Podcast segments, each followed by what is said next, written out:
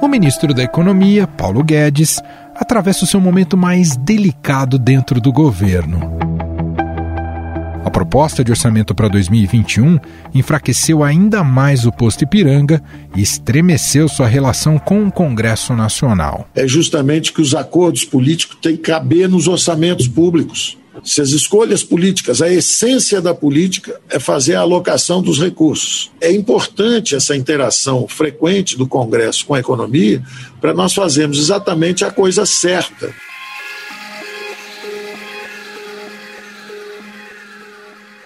Pelo menos neste momento, os congressistas venceram o primeiro round da luta. O secretário da Fazenda, Valderi Rodrigues, foi deposto do cargo após sua proposta de orçamento não contemplar as emendas parlamentares. Como revelou o Estadão Broadcast, a ala política do governo já articula junto ao Congresso a recomposição de cerca de 2 bilhões e meio de reais que foram cortados do orçamento de 2021. Apesar de defender a atuação do membro de sua equipe, Paulo Guedes acabou cedendo às pressões e promoveu a troca no cargo. Muita gente diz sim, vamos fazer isso, vamos fazer aquilo, e a responsabilidade acaba ficando com o secretário da Fazenda, que é quem tem a responsabilidade de trancar a boca do caixa, o cofre. O que está acontecendo, na verdade, é um remanejamento da equipe. O movimento de Paulo Guedes foi visto como uma tentativa de apaziguar os ânimos e conseguir tocar a agenda de reformas, tanto que, após a decisão, houve um encontro do ministro com o presidente da Câmara, Arthur Lira, que se comprometeu a dar andamento às reformas administrativa e tributária. E isso deixa claro que é uma demonstração de engajamento institucional né, na retomada da referida reforma, que tem essa importância toda para a simplificação tributária no país.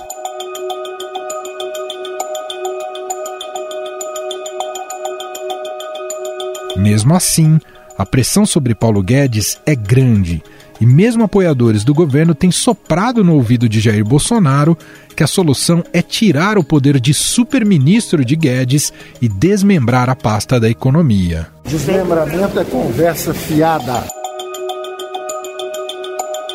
Uma das propostas é recriar o Ministério do Planejamento, que seria responsável, por exemplo, em autorizar verbas para obras em todo o país.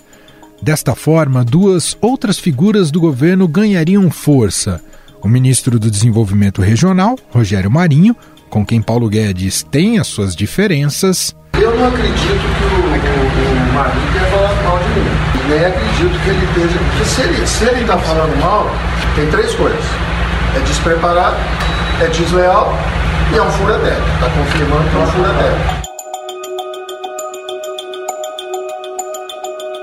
E o ministro da Infraestrutura, Tarcísio Gomes de Freitas, ambos vistos no parlamento como mais flexíveis às demandas do legislativo. Pessoas próximas a Paulo Guedes garantem que ele não aceitaria o desmembramento e a perda de forças do seu ministério. E para falar mais sobre o que ocorre nesses bastidores, e do futuro do posto Ipiranga, eu converso agora com a repórter do broadcast em Brasília, Idiana Tomazelli. Olá, Idiana, tudo bem? Olá, tudo bem? E Diana, me parece que muitas das vezes é quando recorremos a vocês em Brasília para perguntar até quando vai o Paulo Guedes, até quando vai a paciência do ministro da Economia, Paulo Guedes. A gente pode olhar aí para os últimos fatos, tem uma, uma importante tempestade que ronda ali o Ministério da Economia e a cabeça do Guedes. Enfim, me conta a situação do Guedes e, e a sustentabilidade dele frente, mas eh, me parece que o diagnóstico é que ele já não é mais um posto Ipiranga, né, Diana? Pois é, Manuel. O ministro Paulo Guedes, os próprios integrantes da ala política estão sempre querendo colocar o ministro Paulo Guedes na, na frigideira, né? O pessoal do próprio Congresso também. Mas a verdade é que o ministro ele também mostra uma personalidade muito resiliente. É, ele já sofreu vários desgastes e aí, pelo menos até a notícia que a gente tem, firme no cargo.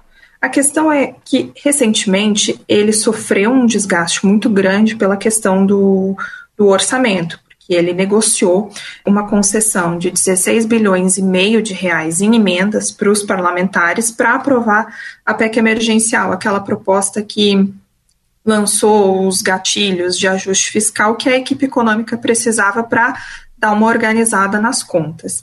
Só que essa promessa das emendas foi feita praticamente sem nenhum lastro, porque a verdade é que não tinha espaço no, no orçamento para acomodar isso. E aí foi que os parlamentares vieram com a criatividade, né, de cortar despesas obrigatórias, como benefícios previdenciários, é, benefícios assistenciais, abonos, seguro-desemprego, e isso, quando chegou na área técnica do Ministério da Economia, não passou, porque eles consideraram que isso era poderia ser considerado um crime de responsabilidade, colocar em risco até o cargo do presidente da República, Jair Bolsonaro. Bom, isso criou um enorme desgaste, porque o ministro da Economia precisou dizer para o Congresso que, do jeito que estava, é, não seria execuível. No momento que a equipe econômica precisa né, fazer esse corte, convence o, o presidente Jair Bolsonaro a fazer um corte muito significativo nas emendas parlamentares, outros é, recursos também foram bloqueados, e aí sobra para uma série de ministérios ou a programação toda de recursos do, do Minha Casa Minha Vida ficou zerada, não tem dinheiro para tocar obras de casas para famílias de baixa renda, não tem dinheiro para tocar obra hídrica, não tem dinheiro nem para continuar a pesquisa da vacina brasileira.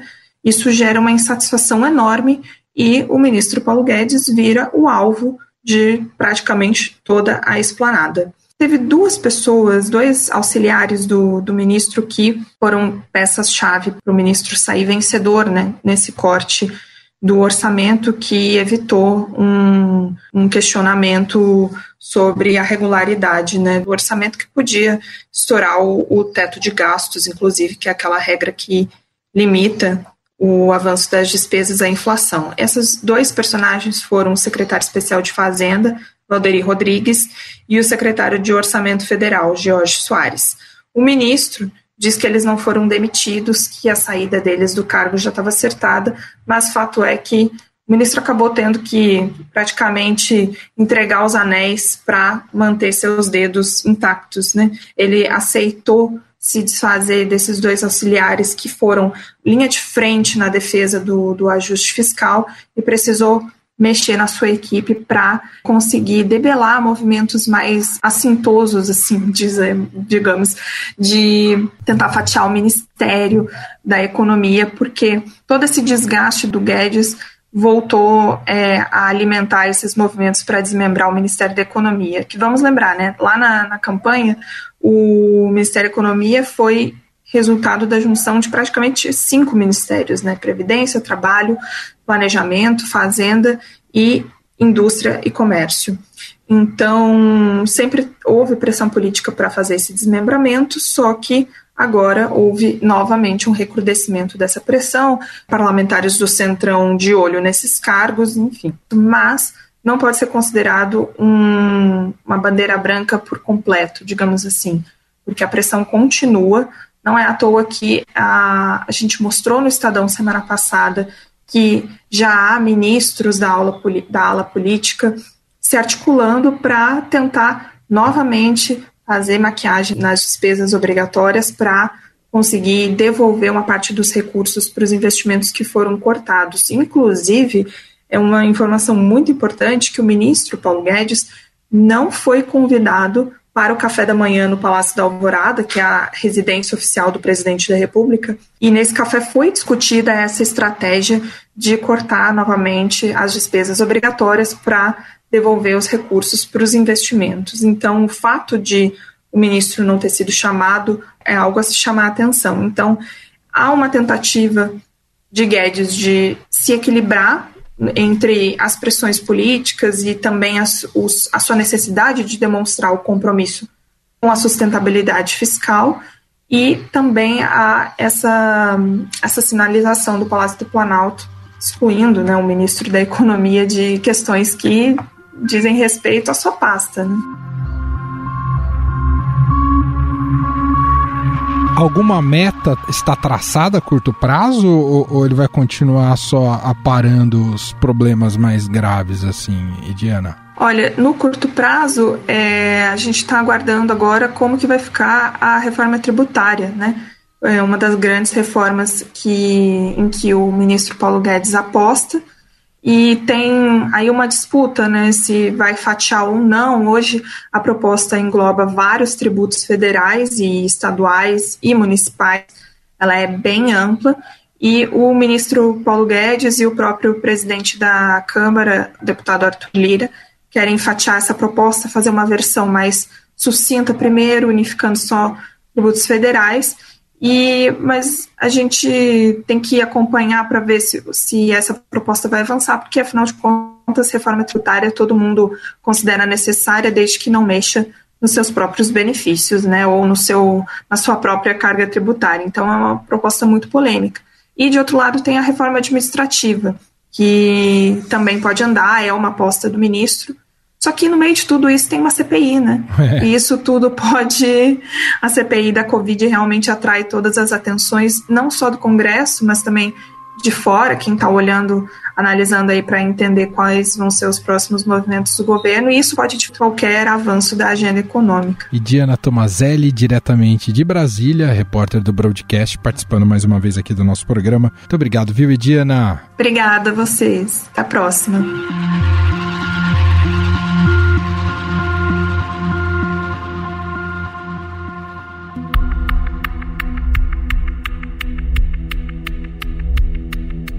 Paulo Guedes também não tem ajudado a si próprio. Recentes declarações infelizes fragilizaram ainda mais o ministro. Em uma reunião, o titular da economia afirmou que o chinês criou a Covid-19 e ainda produziu vacinas de eficácia mais baixa do que aquelas desenvolvidas por farmacêuticas dos Estados Unidos. O chinês inventou o vírus e a vacina dele é menos efetiva que a do americano.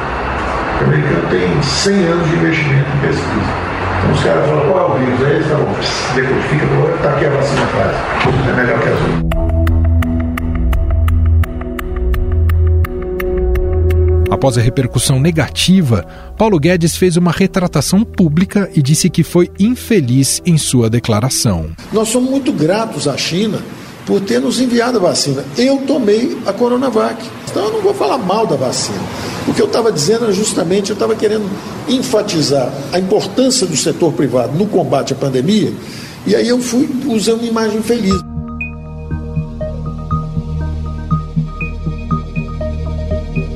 Mas não parou por aí. Sem saber que era gravado, o ministro da Economia reclamou que o governo federal deu bolsas em universidades para todo mundo por meio do FIES. Guedes disse que o filho do seu porteiro foi beneficiado mesmo após zerar o vestibular. O, o porteiro do meu prédio uma vez virou para mim e falou assim: Eu estou muito preocupado, que eu, meu filho passou na universidade. Ué, você está triste por quê? Ele tirou zero na prova. Ele tirou zero em todas as provas e eu recebi um negócio dizendo assim: ó, parabéns, seu filho tirou, aí tinha um espaço para preencher, botar zero.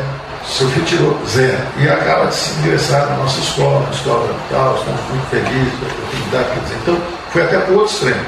Deram bolsa para quem não tinha a menor capacidade, não sabia ler, não sabia escrever, nada.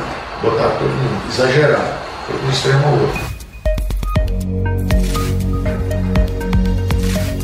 Após descobrir que estava sendo gravado, Guedes disse que as críticas tratavam apenas de algumas universidades. Inspirado pelas declarações polêmicas, o ministro ainda afirmou que não foi a pandemia que tirou a capacidade de atendimento do setor público, mas sim o avanço na medicina e o direito à vida. Ele quebrou no exato momento em que o avanço da medicina, eu não falo nem da pandemia, eu falo do direito à vida Todo mundo quer viver 100 anos, 120, 130, todo mundo vai procurar serviço público. E não há capacidade instalada no setor público. Vai ser impossível. A fala foi criticada pelo seu principal oponente dentro do governo, o ministro do Desenvolvimento Regional, Rogério Marinho, durante o leilão de concessão de serviços de saneamento no estado do Rio de Janeiro. Que vão poder ter melhor qualidade de vida, que vão viver mais e melhor quem sabe, possam viver 100, 110, 120 anos. Tomara que isso aconteça em breve no nosso país, com qualidade.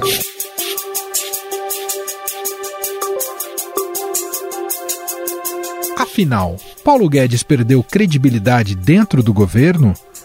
Com o enfraquecimento do ministro, a economia está sem rumo? Para responder a essas questões e outras, eu converso agora com a economista Helena Landau. Tudo bem, Helena?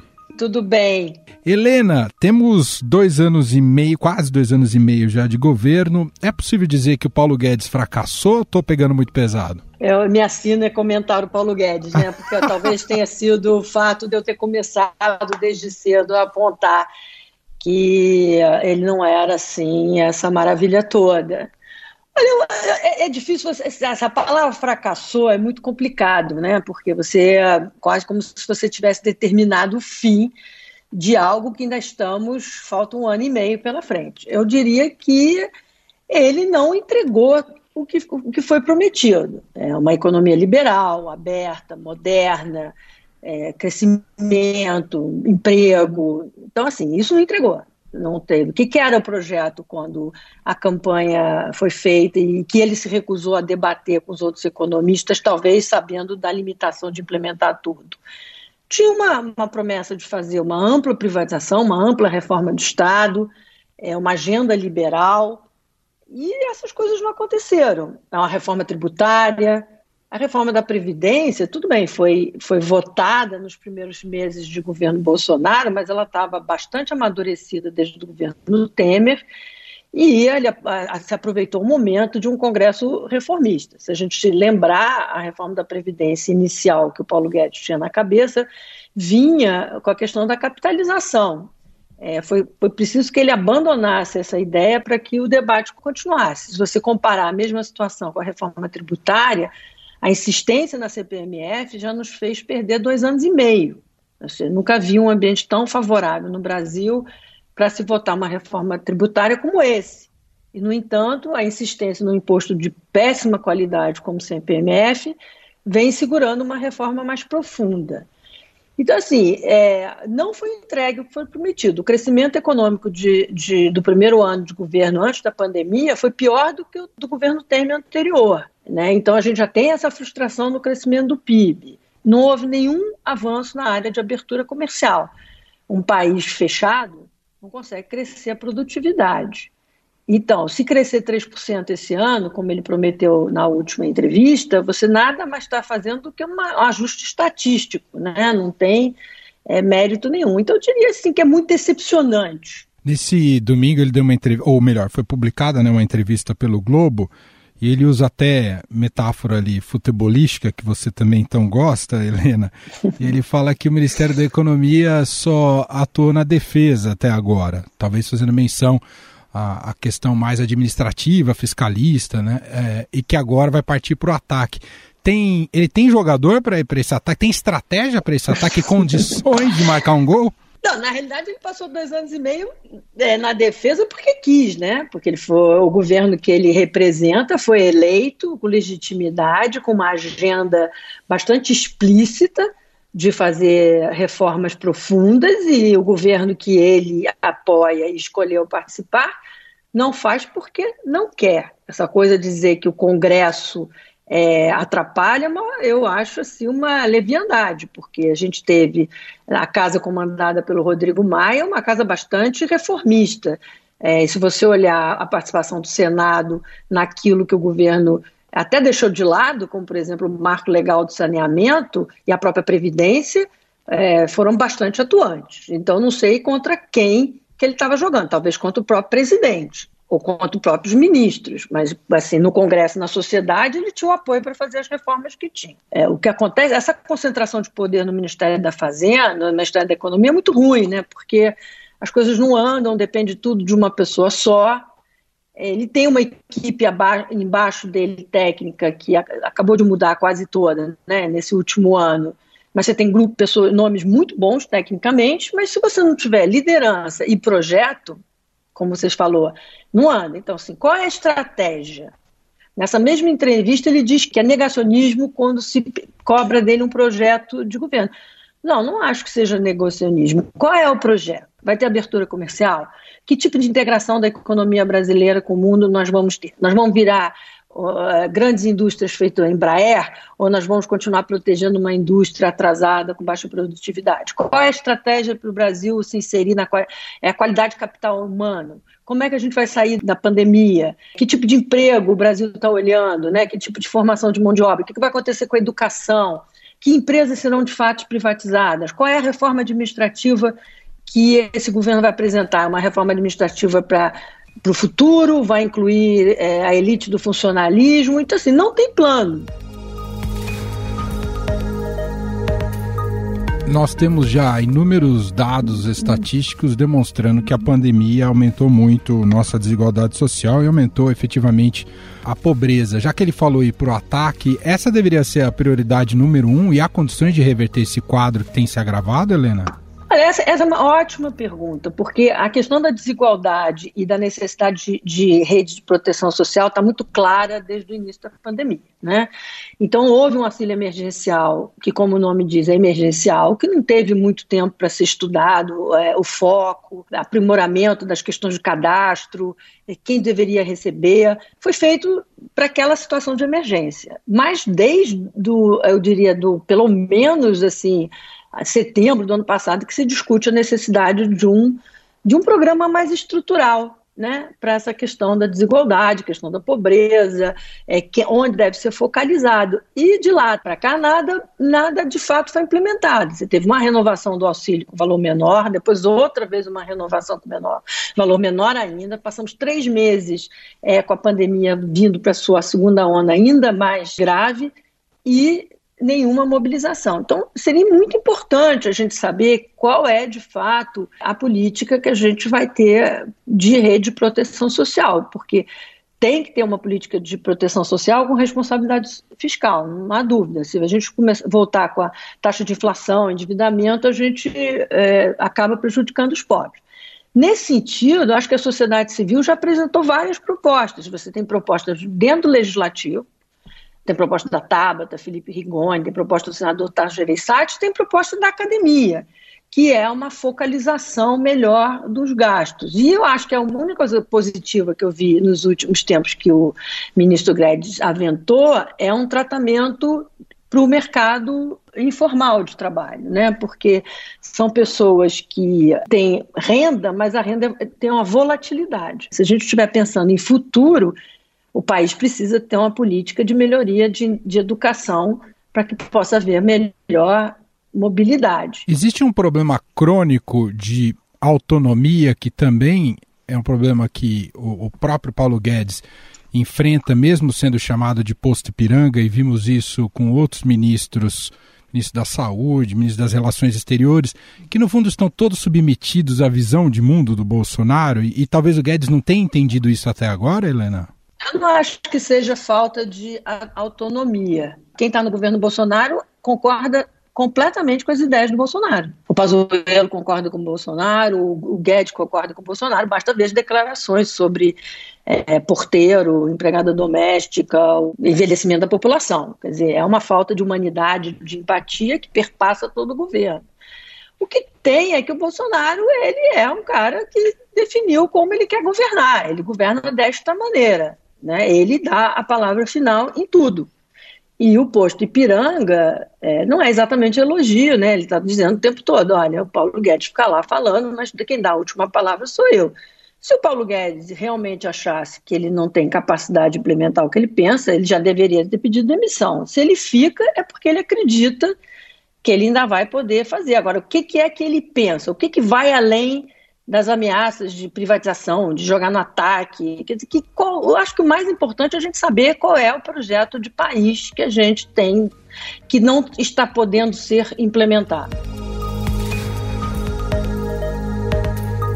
A gente vai discutir muito o tamanho do Estado daqui até as eleições de 2022. A gente vai voltar a esse debate, Helena?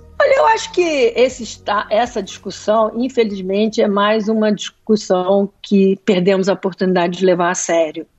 Porque quando você vai discutir Estado só pelo lado fiscal, que é vou arrecadar um trilhão da privatização, vou jogar uma granada no bolso do funcionário, você perde perspectiva a importância da reforma do Estado. Tá? A importância é trazer mais eficiência, trazer mais igualdade na distribuição dos recursos públicos, poder combinar com uma reforma tributária que ao reduzir despesas você é, obrigatórias como previdência e folha, você também vai discutir uma nova reforma tributária mais menos regressiva, é, diminuir o número de isenções né, que, são que foram dadas ao longo dos anos. Quer dizer, você tem toda uma discussão de uma melhoria na distribuição de recursos na economia. Aí você fala reforma do Estado simplesmente demitir funcionário, vender empresa sem dizer porquê, isso diminui, isso diminui a importância da reforma do Estado. Tá? Óbvio que essa discussão está totalmente mal colocada depois da pandemia, porque deu a impressão de que foi o Estado que salvou todo mundo na pandemia. Vamos, vamos imaginar, vamos lembrar do Brasil quando a pandemia, quando o Covid chegou aqui. Você não tinha saneamento, você não tem água, as pessoas não tinham é, hábitos de higiene, os transportes continuam lotados, as casas não têm nenhum planejamento urbano, é impossível fazer isolamento. Em que, que o Estado é, permitiu uma vida melhor na pandemia?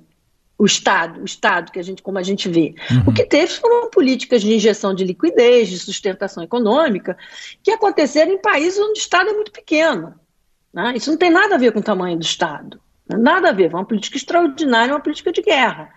Então, infelizmente, é, as pessoas estão distorcendo e dizendo: ah, depois da minha pandemia ficou claro que o país não pode viver sem Estado. Eu acho que com a pandemia ficou claro que a gente precisa fazer uma reforma do Estado para que os serviços públicos sejam de fato bem prestados, seja melhorar a regulação, seja melhorar a qualidade dos concessionários, o que não dá para continuar com a população, sem água, sem esgoto, com transporte público de má qualidade, com habitação, com déficit habitacional e tantas outras coisas que a gente viu durante a pandemia, né? Sensacional, Helena. Queria te agradecer demais a entrevista aqui com a gente, a disponibilidade mais uma vez, a análise.